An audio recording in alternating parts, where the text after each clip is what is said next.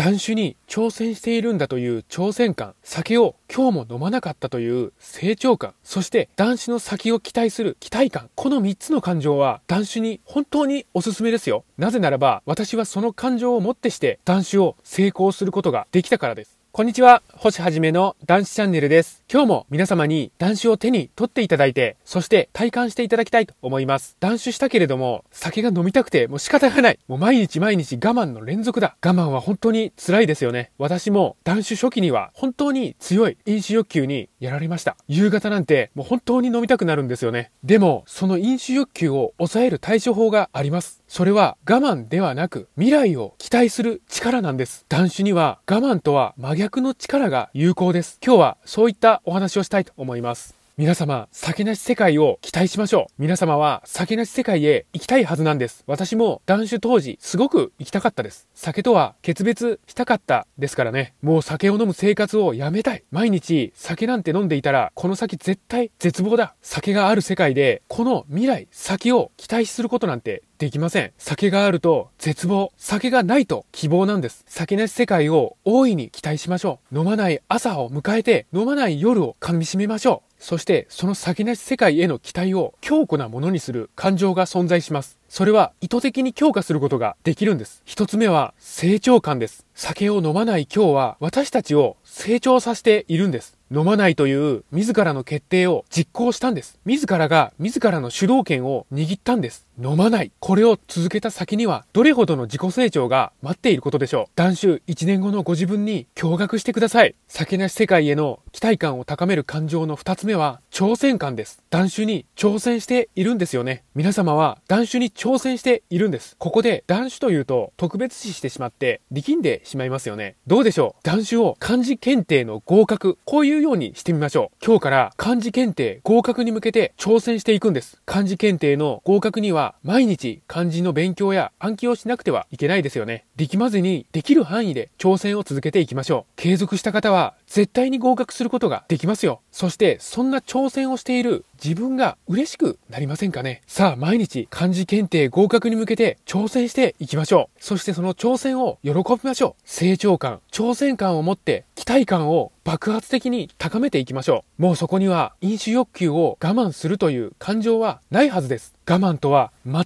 く別の力、期待感を持って断酒を継続させていきましょう。その感情たるや強烈で強力なんです。今日の断酒を力強く押し進めていくんです。今日も期待感を持って力強く断酒を継続していきましょう。断酒応援しています。このチャンネルでは断酒の手がかり発信しております。毎日の飲酒習慣をやめたい、酒とは決別したい、こういった方に向けて発信しております。さあ皆さん、酒なし生活の扉は開いております。どうぞこちらへ来てチャンネル登録の方よろしくお願いいたします。今日もご清聴くださいまして本当にありがとうございました。